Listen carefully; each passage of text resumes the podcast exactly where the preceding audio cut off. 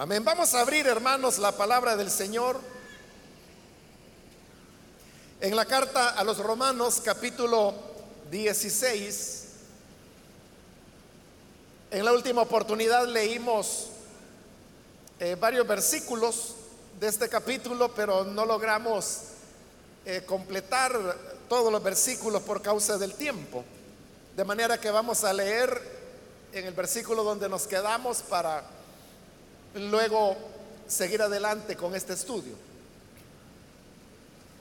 La palabra de Dios nos dice en la carta a los Romanos capítulo 16, versículo número 10 en adelante, saluden a Apeles, que ha dado tantas pruebas de su fe en Cristo.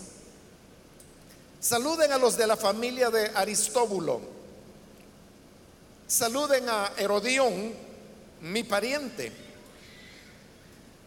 Saluden a los de la familia de Narciso, fieles en el Señor. Saluden a Trifena y a Trifosa, las cuales se esfuerzan trabajando por el Señor. Saluden a mi querida hermana Pérsida, que ha trabajado muchísimo en el Señor. Saluden a Rufo, distinguido creyente, y a su madre, que ha sido también como una madre para mí. Saluden a Asíncrito, a Flegonte, a Hermes, a Patrobas, a Hermas y a los hermanos que están con ellos.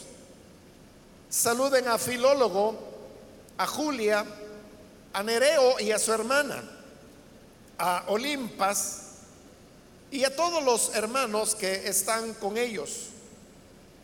Salúdense unos a otros con un beso santo. Todas las iglesias de Cristo les mandan saludos. Les ruego, hermanos, que se cuiden de los que causan divisiones y dificultades y van en contra de lo que a ustedes se les ha enseñado. Apártense de ellos. Tales individuos no sirven a Cristo nuestro Señor, sino a sus propios deseos. Con palabras suaves y lisonjeras, engañan a los ingenuos. Es cierto que ustedes viven en obediencia, lo que es bien conocido de todos y me alegra mucho, pero quiero que sean sagaces para el bien e inocentes para el mal. Muy pronto el Dios de paz aplastará a Satanás bajo los pies de ustedes. Que la gracia de nuestro Señor Jesús sea con ustedes. Saludos de parte de Timoteo, mi compañero de trabajo, como también de Lucio, Jasón y Sosípater, mis parientes. Yo, Tercio, que escribo esta carta, lo saludo en el Señor. Saludos de parte de Gallo, de cuya hospitalidad disfrutamos yo y toda la iglesia de este lugar. También les mandan saludos Erasto, que es el tesorero de la ciudad, y nuestro hermano Cuarto. El Dios eterno ocultó su misterio durante largos siglos, pero ahora lo ha revelado por medio de los escritos proféticos según su propio mandato, para que todas las naciones obedezcan a la fe, al que puede fortalecerlos a ustedes conforme a mi evangelio y a la predicación acerca de Jesucristo, al único sabio Dios, sea la gloria para siempre por medio de Jesucristo. Amén. Amén. Hasta ahí dejamos la lectura. Pueden tomar sus asientos, por favor, hermanos.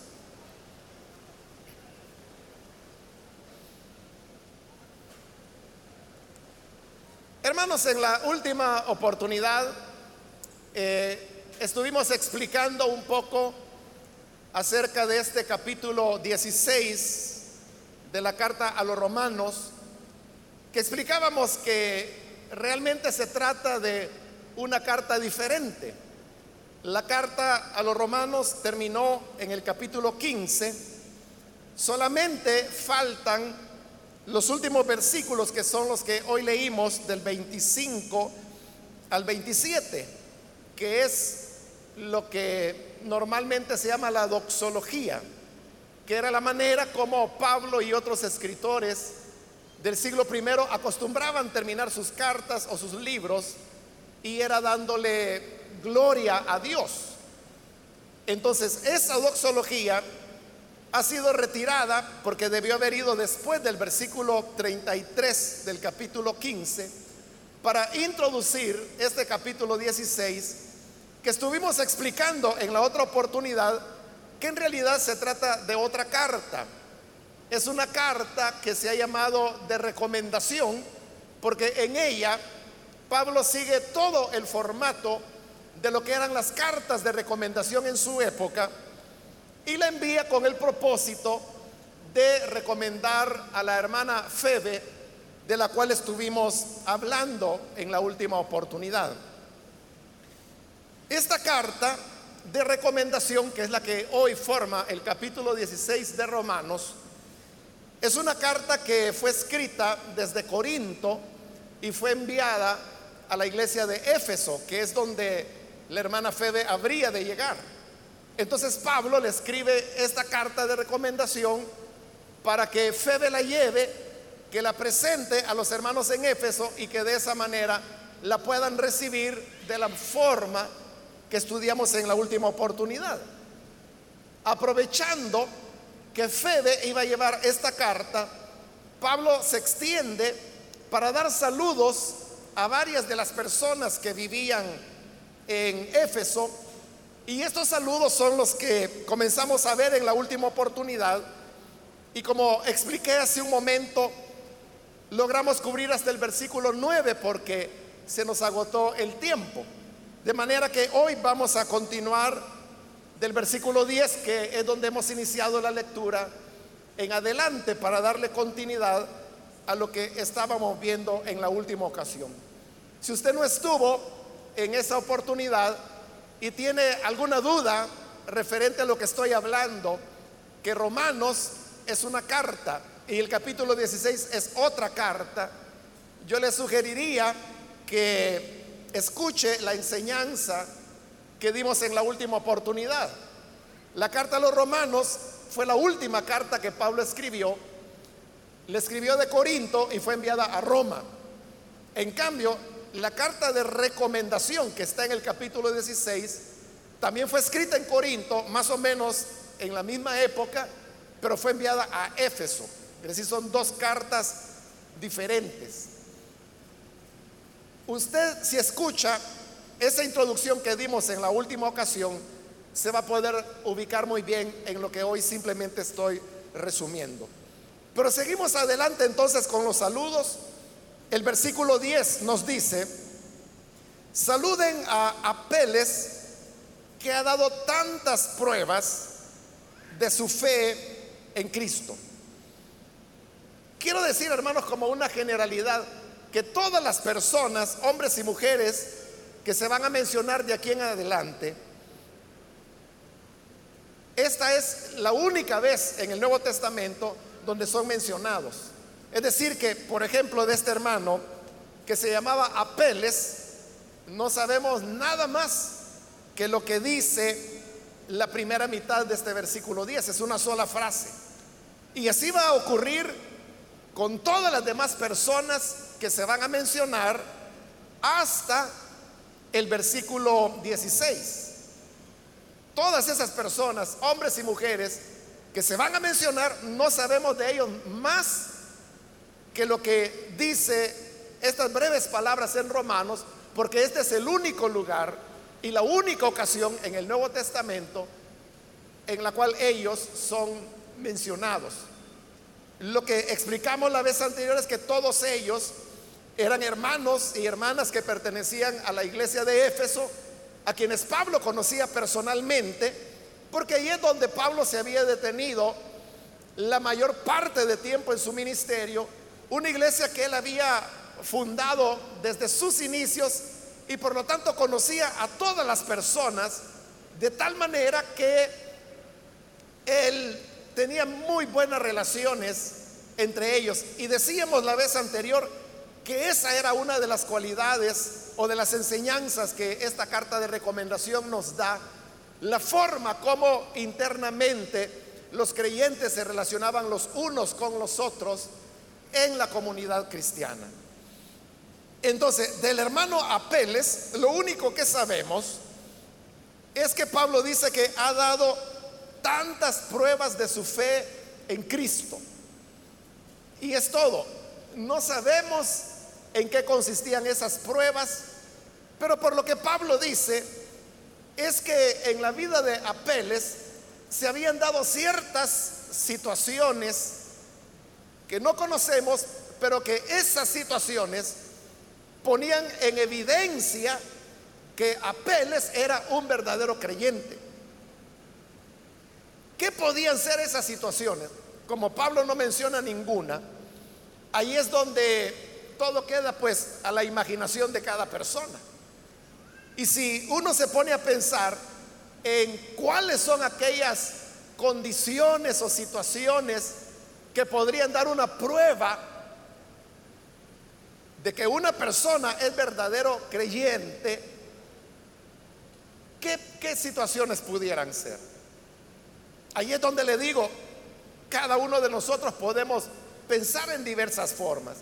El hecho es que en el caso de Apeles, todas esas situaciones que habían sido varias, Pablo habla de tantas pruebas, pero pruebas de su fe en Cristo. Es decir, elementos que tantas veces habían mostrado que Apeles verdaderamente creía en el Señor. Quiera Dios, hermanos, que cualquiera sea la, idea que se nos venga a nosotros acerca de a través de qué condiciones podemos probar que tenemos fe en el Señor, que cada uno de nosotros podamos hacerlo. Es decir, que hayan en nosotros pruebas que verdaderamente hemos creído en el Señor.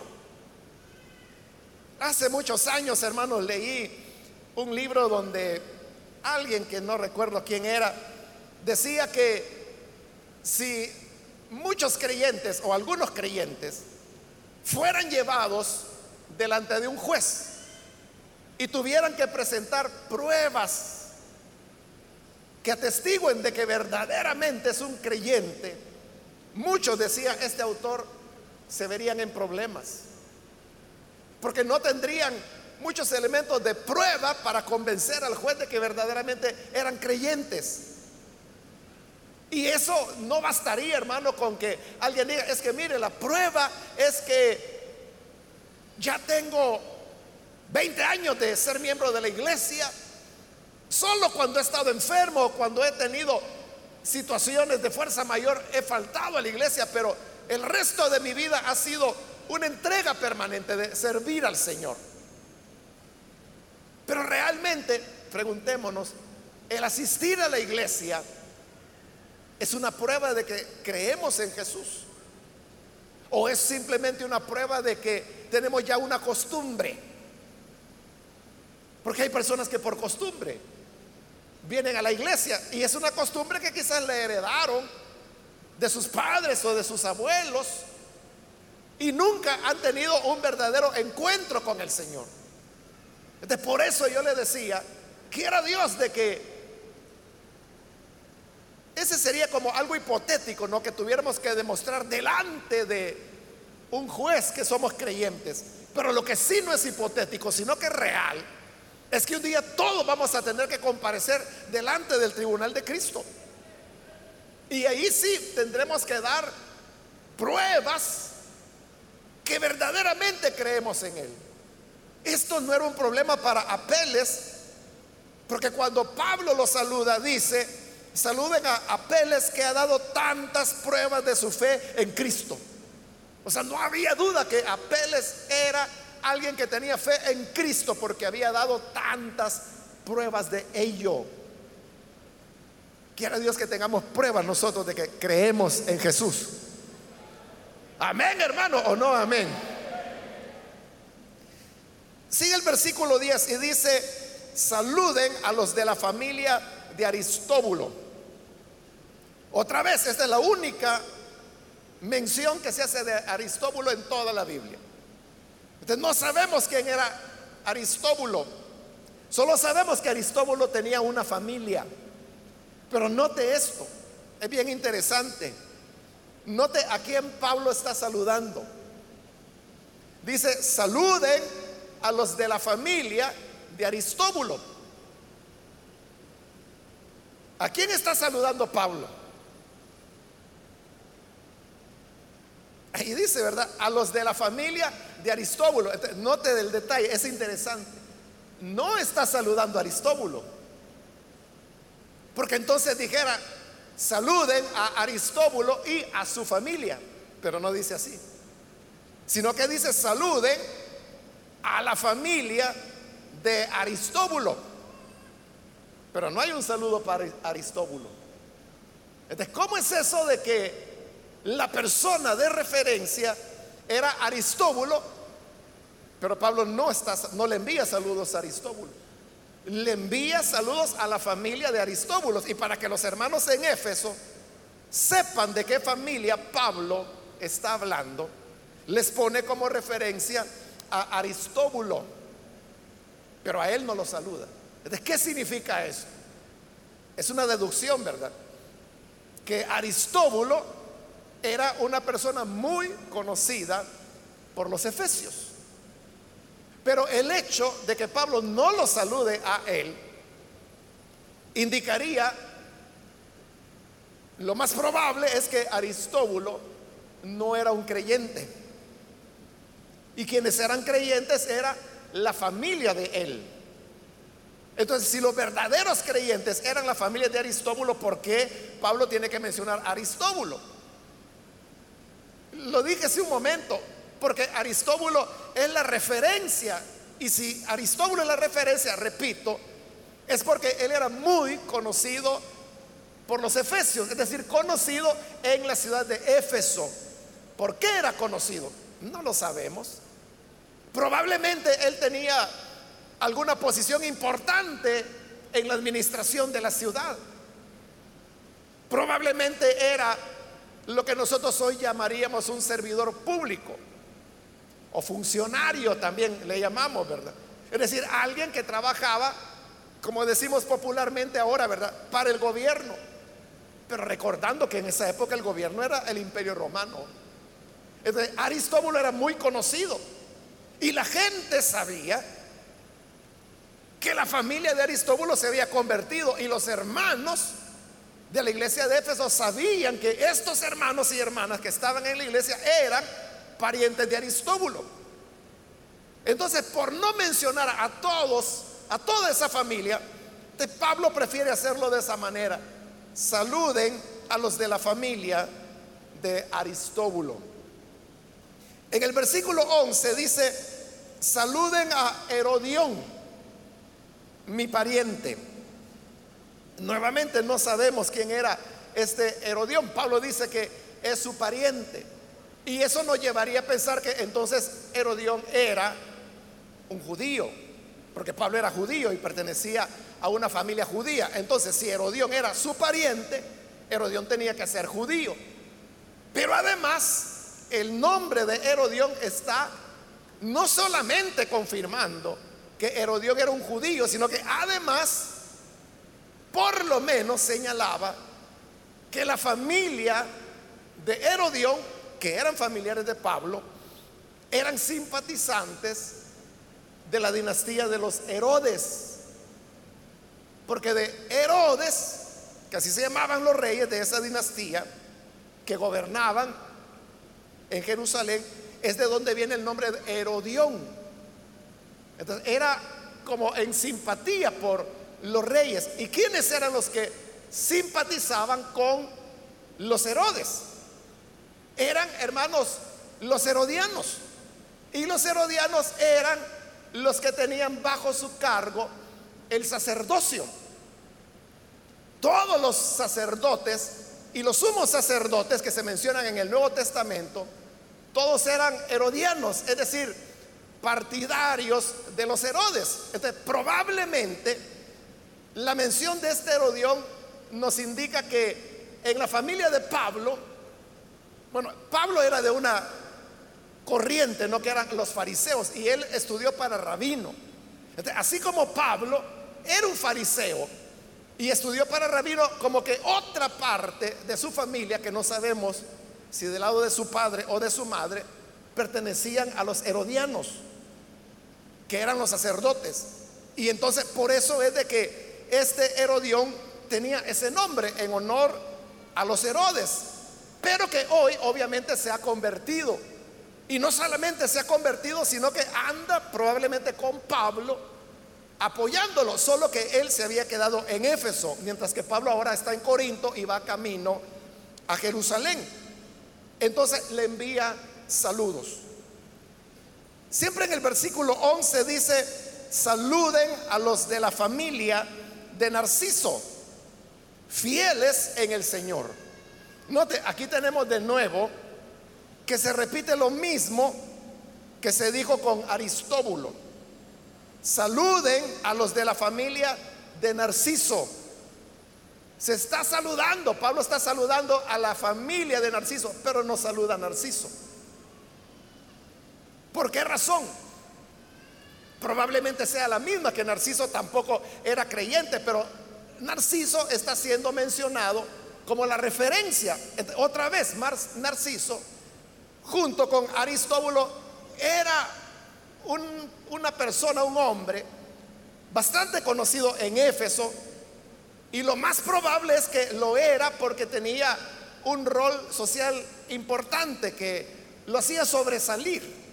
Entonces, la familia de Narciso, a los cuales Pablo dice que eran fieles en el Señor, si eran cristianos, y es a ellos a quienes Pablo está saludando precisamente porque han mostrado una fidelidad hacia Cristo Jesús. Versículo 12. Saluden a Trifena y a Trifosa, las cuales se esfuerzan trabajando por el Señor. Saluden a mi querida hermana Pérsida, que ha trabajado muchísimo en el Señor. En este versículo Pablo está saludando a tres mujeres. Y de las tres, Pablo da el mismo testimonio. El testimonio es que se esfuerzan trabajando por el Señor. Y en el caso de la hermana Pérsida, dice que ha trabajado muchísimo en el Señor. Como lo dijimos, hermanos, en la ocasión anterior, Pablo no solamente tenía colaboradores, hombres, sino que también tuvo colaboradoras, hermanas, como las que aquí se están mencionando. Y que Pablo dice que trabajaban muchísimo en el Señor. Entonces, estas hermanas, que no sabemos más de ellas, como le digo que lo que aquí se dice, es la única mención que se hace de ellas, lo que sabemos es que verdaderamente estaban apasionadas por servir al Señor. Y Pablo dice, trabajan muchísimo para el Señor. ¿En qué áreas estas hermanas se desenvolvían? No lo sabemos.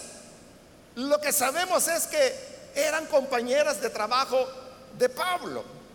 El hecho de que al inicio del versículo 12 se salude a Trifena y a Trifosa juntas, ha llevado a algunos a pensar de que probablemente ellas eran hermanas, en tanto que Pérsida, no, ella pertenecía a otra familia y por eso es que la saluda aparte, pero tanto de Trifena y de, Trifosa como de Pérsida, él hace la misma afirmación y es que dice que trabajan mucho en el Señor.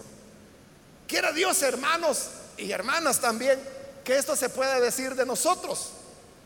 Que la gente diga que verdaderamente trabajamos muchísimo Pero no solamente es cuestión de que la gente lo diga o no lo diga, sino que más bien es una pregunta que cada uno de nosotros debemos hacer. Pregúntese usted, ¿yo trabajo mucho en el Señor? O como dice de Pérsida, trabajo muchísimo. ¿De verdad usted podría decir eso? Que trabaja muchísimo para el Señor. ¿O es una persona que la lleva tranquila, suave y que más bien tiene una actitud de espectador, de espectadora, pero realmente no se ha metido en el agua como decimos? Quiera Dios que nosotros podamos responder a la pregunta, como le digo, independientemente de que si la gente dice que trabajamos mucho o no, que nosotros sinceramente podamos responder esa pregunta y decir, yo creo que podría ser algo más por el Señor. Yo creo que podría ser más activo. Yo creo que mi vida cristiana ha sido bastante pasiva. Solamente he estado sentado, oyendo, observando. Pero lo lindo sería que al final de los tiempos, como quedó aquí escrito para la eternidad acerca de Trifena y Trifosa y de Pérsida, que trabajaban muchísimo para el Señor. Los nombres son nombres griegos y son nombres que ya no se utilizan hoy en día. Quizás nadie va a quererle poner a una hija Trifena o ponerle a su hija Trifosa o ponerle Pérsida, ¿no? O sea, son nombres de estas santas mujeres que trabajaron muchísimo para el Señor. Pero como suenan tan raro, ¿verdad? Porque no son de nuestra cultura, son nombres griegos. Pero no importa si los nombres nos parecen bonitos o no. Lo importante es que quedó para la eternidad que ellas trabajaban muchísimo para el Señor.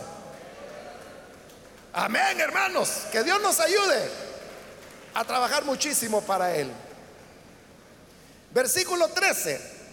Saluden a Rufo, distinguido creyente, y a su madre que ha sido también como una madre para mí.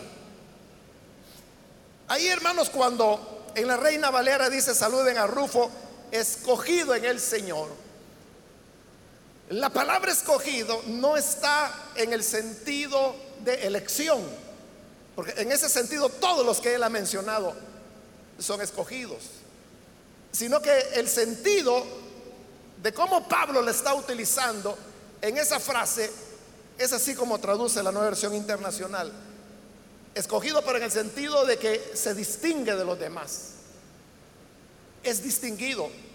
Y por eso dice que Saluden a Rufo, distinguido creyente. Cuando dice distinguido creyente, quizás no es como nosotros lo entendemos ahora, ¿verdad? Que cuando nosotros hablamos de una persona distinguida, nos referimos a alguien que tiene muy buenos modales, muy buena educación, que se viste muy distinguidamente. A veces distinguido lo usamos incluso como equivalente de elegancia. Pero Pablo no se está refiriendo a eso, sino que cuando dice distinguido creyente, eso es lo que quiere decir, es decir, que como creyente se distingue. ¿Y en qué se distinguía? Sobresalía sobre los demás. Es decir, era notorio que Rufo estaba ahí por su fe, por su entrega, por su anhelo de querer servir a Dios. Rufo era un hombre muy común, hermanos, que había en el siglo primero, sobre todo entre los esclavos. Y por lo tanto no hay manera de saber quién era este Rufo. Lo que sí sabemos es que la mamá de Rufo, como dice ahí Pablo, saluden a su madre también, que ha sido también como una madre para mí. Entonces, la mamá de Rufo pues obviamente era la madre de Rufo, pero no solamente había sido la madre de Rufo, sino que había tratado a Pablo como que si era una madre. Y recuerde que Pablo no era un jovencito. Aquí estamos, como lo hemos dicho, probablemente entre el año 54 y 55 de nuestra era, cerca ya de la muerte de Pablo. Entonces, Pablo ya era un hombre que en la época se consideraba ser ya viejo. Es decir, él no era un joven, él era ya anciano, podría ser una palabra que utilizaríamos hoy. Entonces, que él esté hablando de que la mamá de Rufo había sido como una madre para él, significaba no que la madre de Rufo le daba consejos a Pablo o que lo orientaba, porque tal cosa no era posible si él era el apóstol y era ya un hombre anciano, como lo entenderíamos hoy. ¿no? Entonces, ¿en qué sentido es que la mamá de Rufo había sido como una madre para Pablo? Probablemente en la ternura, probablemente en las atenciones, en los cuidados. No sé qué se le ocurre a usted, ¿verdad? Pero eso que se le ocurra estaría bien. Porque eso es lo que Pablo quiere decir. Ha sido como una madre para mí. Entonces, ¿qué es lo que uno entiende? Ha sido como una madre para mí. Que de alguna manera ha llenado quizás cierta carencia emocional o la necesidad de una compañía, pero más personalizada, voy a decir. Esas cosas eran las que la mamá de Rufo había hecho por Pablo y Pablo, por eso hoy le está enviando saludos. En el versículo 14 es una lista de nombres, dice saluden a Asíncrito, a Flegonte, a Hermes, a Patrobas, a Hermas y a los hermanos que están con ellos. Entonces, note que todos son nombres griegos otra vez y son la única vez que estas personas se mencionan en la escritura.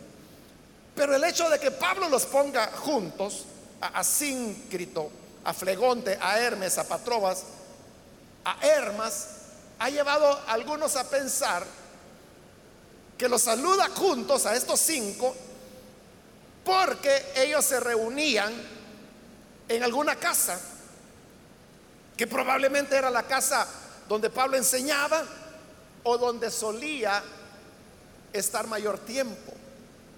Si eso fuera así, significaría, hermanos, que estos cinco hombres que se mencionan ahí traduciéndolo a nuestro lenguaje, serían los miembros de la célula que se reunían en determinada casa, donde Pablo por alguna razón llegaba con frecuencia y por eso tenía esa relación que hoy los está mencionando por nombre. ¿Quién era el líder de ellos? Pues no lo sabemos. Como le he dicho, probablemente quizás Pablo mismo era el que enseñaba ahí. Pero esto, hermanos, es algo que nos deja ver que a veces lo que nosotros consideramos que es intrascendente. Porque yo le aseguro que estos hermanos, Flegonte, Hermes, Asíncrito, que también son nombres raros para nosotros. Pero yo le aseguro que ellos, cuando se reunían en esa casa, todavía no estaban escritos los evangelios. Probablemente para esos años, bueno, para esos años ya el Evangelio de Marcos o estaba escrito o se estaba terminando de escribir, pero probablemente su circulación no era mucha. Entonces ellos se reunían en las casas para platicar acerca de Jesús. Y allí Pablo es donde les compartía y les enseñaba lo que más adelante él va a llamar mi evangelio. Pero estos hermanos que simplemente fueron o se reunían en esa casa, Hermano, ni idea tenían que ahora, dos mil años después y del otro lado del planeta, estamos hablando de ellos, de la lista de asistentes a esa casa, a esa célula. De igual manera, lo que nosotros, hermanos, consideramos que, no es relevante, que no es importante. Y esa lista de, hermanitos, que por supuesto no se llama Hermes, ¿no? Bueno, Hermes, hay algunos, algunas personas que se llaman Hermes, ¿no? Yo conozco un hermano eh, cristiano que se llamaba Hermes, se llama Hermes, ¿no? Pero tal vez no, no hay hermanos que se llamen Patrobas o Asíncrito. Pero los nombres que usted utiliza y que tiene en su lista de su reunión, ya sea que es en su casa o es líder usted de esa reunión, probablemente sea José, Alberto, Carlos, los nombres que nosotros utilizamos. Pero estos nombres, que para nosotros pudiera ser otro grupo que se reúne en otra casa, delante de Dios, tienen valor, son únicos. Y por eso es que están aquí grabados y usted sabe lo que el Señor, la palabra de Dios dice, que el cielo y la tierra pasará, pero su palabra no pasará. Es decir, estos nombres no van a pasar, ya pasaron dos mil años. Y seguimos hablando de Flegonte, de Hermas. Entonces, lo que usted hace como líder, como anfitrión, como anfitriona, no es algo que quede olvidado por Dios. Es algo que queda grabado en los libros de Dios para la eternidad. Amén, gloria a Dios. Versículo 15, saluden a Filólogo, a Julia, a Nereo y a su hermana, a Olimpas y a todos los hermanos que están con ellos. Otra vez es, es un grupo de personas, pero note que hay algo interesante, ¿cómo lo menciona? Saluden a Filólogo. Luego dice, filólogo era hombre, ¿no? Julia, mujer, a Nereo y a su hermana. Y por último añade otra persona más que se llama Olimpas y a todos los que están con ellos. Es decir, que esta era otra casa. Cuando Pablo dice, y a todos los hermanos que están con ellos, es de que habían otros hermanos que se reunían con estos que acaba de mencionar. Eso nos llevaría a pensar que él está hablando aquí de una familia. Entonces, veámoslo de nuevo, el 15. Saluden a Filólogo, él sería el padre de familia. Julia sería su esposa. Nereo sería un hijo de ellos y tenían otra niña de la cual Pablo no recuerda el nombre y simplemente la llama la hermana de Nereo, probablemente porque era una niña pequeña. La cosa es que Pablo solo la recuerda como la hermana de Nereo. Sabía que Nereo tenía una hermanita. Entonces, si así fuera, hermanos, ahí tenemos una familia, ¿no? Formada por el matrimonio de Filólogo y Julia, con sus dos hijos, Nereo y su hermano. En ese caso, Olimpas sería una criada. Ahí hay un problema porque no se sabe si Olimpas es un nombre masculino o femenino. Si fuera masculino, Olimpas sería un criado de la casa. Y si fuera femenino, sería una criada de la casa. esa, era, esa era la casa, ese era el oikos. Pero dice, y a todos los hermanos que están con ellos, que eran los que llegaban a reunirse en esa casa.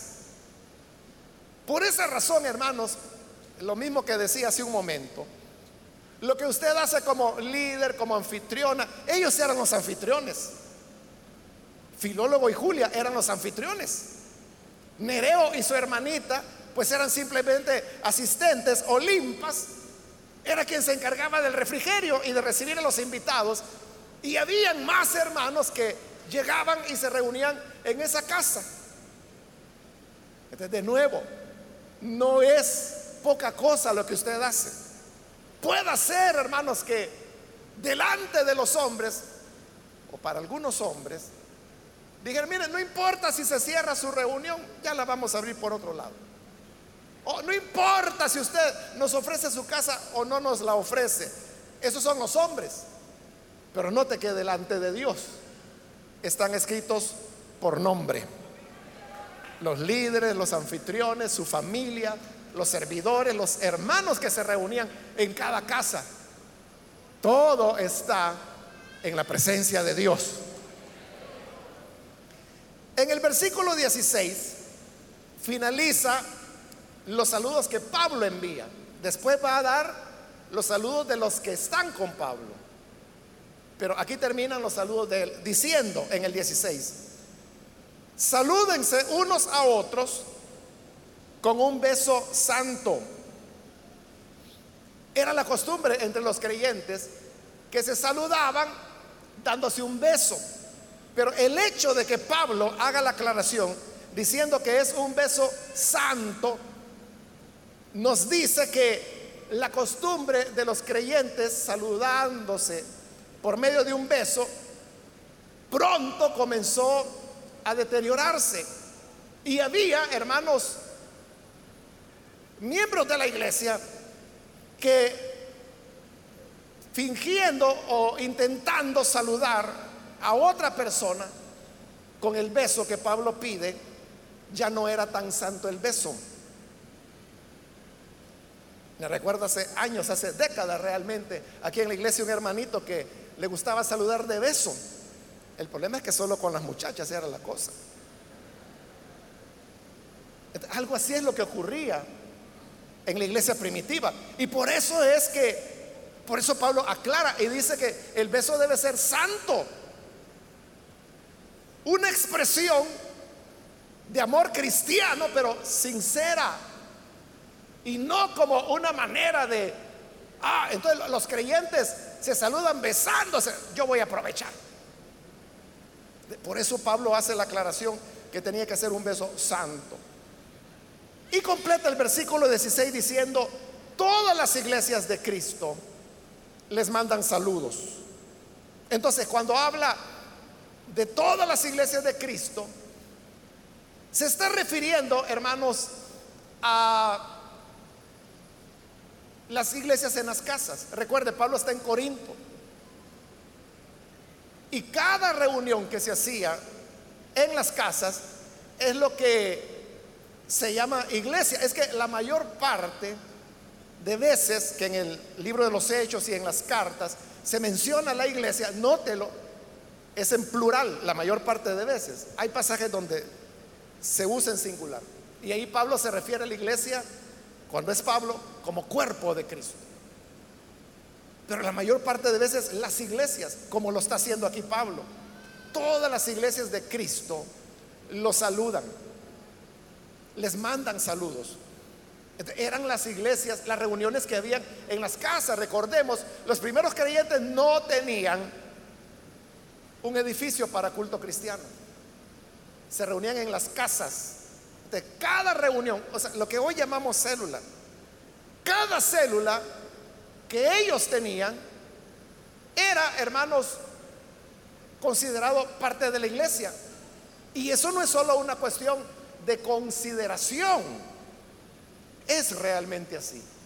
Es decir, cuando usted se reúne en una casa, ya sea que usted es un miembro que asiste, un líder, un anfitrión, una anfitriona, un asistente de líder, cualquiera que sea su participación.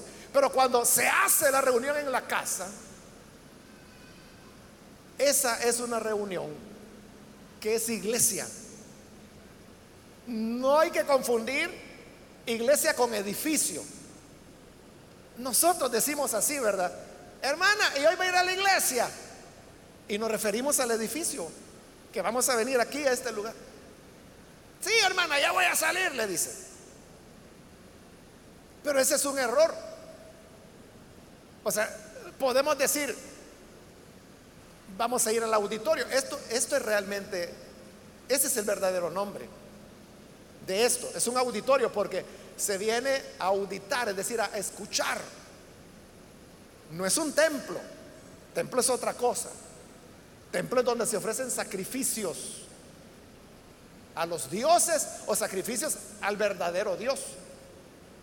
Pero como lo he dicho otras veces, aquí nunca hemos matado ni siquiera una gallina, ¿verdad? No ofrecemos sacrificios. Esto no es un templo. Tampoco es iglesia. Iglesia es donde nosotros estemos. es un auditorio. Claro que como es tan sencillo, ¿verdad? Le podemos llamar bodega, barraca si usted quiere, galerón. Pero la iglesia somos nosotros. Y donde quiera que nos reunamos, ahí es la iglesia. Entonces cuando llega el día sábado, que son miles de reuniones las que tenemos en las casas, cada una de esas reuniones es iglesia del Señor. A eso es a lo que Pablo se refiere cuando dice todas las iglesias de Cristo les mandan saludes, pero se está refiriendo a todas las reuniones en las casas que había en Corinto y que se sumaban a los saludos para los hermanos de Éfeso en esta carta de recomendación. Hermanos, otra vez tendré que detenerme acá porque de seguro que no nos va a alcanzar el tiempo para los versículos que quedan, pero como no tenemos prisa, lo que queremos es aprender. Entonces, la próxima, en la próxima oportunidad vamos a continuar con los versículos que por hoy nos quedan pendientes. Y, la enseñanza que podríamos sacar, bueno, una es la misma enseñanza que vimos en la ocasión anterior. Son las relaciones que hay entre los creyentes. Nosotros hermanos tenemos que tener confianza con nuestros hermanos en Cristo.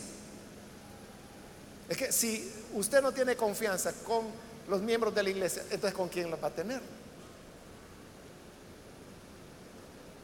Y tiene que ser relaciones como estas de Pablo. Se recordaba por nombre de las familias, de dónde se reunían quiénes. Que quién era la esposa de Filólogo. ¿Cómo se llamaba el hijo de Filólogo? Vaya, ¿cómo se llamaba? Nereo, ¿verdad? De Pablo se acordaba. De relaciones que llegan a ser tan estrechas que por eso los creyentes se saludaban con un beso, pero santo. Y la otra enseñanza es, hermanos, acerca de cómo todo para Dios tiene importancia. Y lo que nosotros podemos a veces pensar de que es así común o pasajero o que no le vemos mayor trascendencia, como reunirnos en las casas delante de Dios es algo que queda para la eternidad. Así que tú sigue adelante en la tarea y quiera Dios que como Trifena, Trifosa y Pérsida trabajemos muchísimo para el Señor. Amén. Vamos a cerrar nuestros ojos. Y antes de hacer la oración, yo quiero invitar a las personas que todavía no han recibido al Señor Jesús como Salvador, pero usted ha oído la palabra y oyendo esta palabra usted se da cuenta que el entrar a la familia de Dios es eso exactamente, llegar a ser parte de una familia en donde nos conocemos, nos amamos, y nos expresamos ese cariño, ese amor mutuo que se traducía hasta en un saludarse con un beso, como Pablo lo menciona. Si usted se, siente solo, sola, desarraigado, o que quizá para su familia ya no es tan importante, yo quiero invitarle para que usted no vaya a perder la oportunidad y pueda venir el día de hoy para creer en el Señor Jesús como su Salvador. Invito entonces si hay cualquier amigo o amiga que hoy necesita recibir al buen Salvador, en el lugar donde está, levante su mano o póngase en pie en señal que usted desea recibir al Hijo de Dios. Con toda confianza. Póngase en pie y con eso usted expresa su deseo de recibir al Salvador y que la sangre del Hijo de Dios le cambie y llegar a formar parte de la familia. Póngase en pie entonces. Muy bien, aquí hay un hombre que pasa, Dios lo bendiga, bienvenido. Otra persona que necesita venir para recibir al buen Salvador. Póngase en pie. Venga para que oremos por usted. Ahí en el lugar donde se encuentra, puede venir. Muy bien, aquí hay otra persona, Dios lo bendiga, bienvenido. Alguien más que necesita pasar, puede ponerse en pie. Y con gusto oraremos por usted. ¿Alguna otra persona? Le invito para que venga y que así la gracia del Señor haga de usted un hombre nuevo, una mujer nueva. ¿Hay alguna otra persona? Póngase en pie. Venga. También quiero invitarse a hermanos o hermanas que se han alejado del Señor. Pero hoy necesita reconciliarse y volver. Venga, póngase en pie. Acérquese. Queremos orar por usted.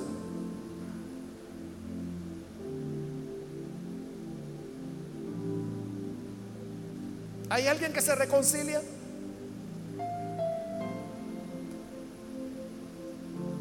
Venga la familia de Dios.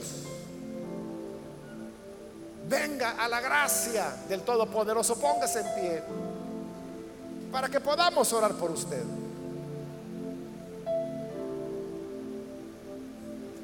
Hago la última invitación.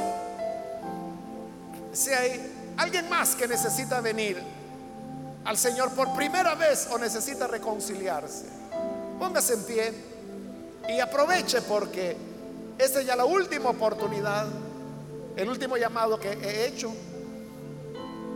Venga para que podamos orar por usted.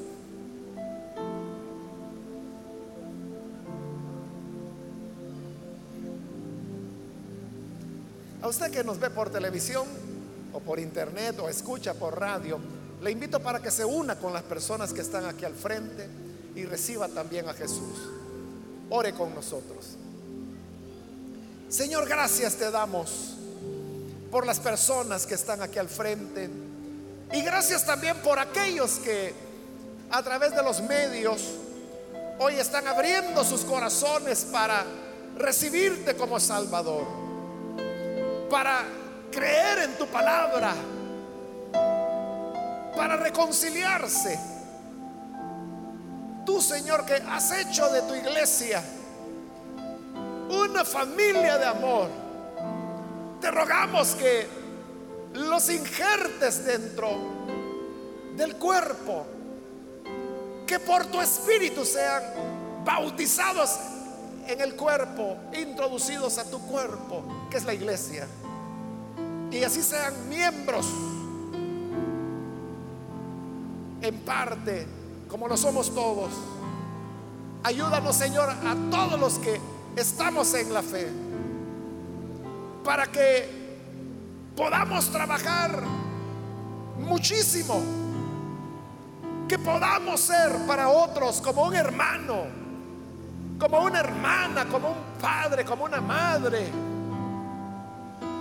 como un hijo, como un amigo leal. Ayúdanos, Señor, para que así en todas las cosas se manifieste tu gracia y tu bondad. Gracias por cada líder, cada lideresa, por cada anfitrión y anfitriona, por cada supervisor y supervisora, por cada pastor que hace la tarea, la labor que perdurará para la eternidad. Gracias Señor te damos por Jesús. Amén.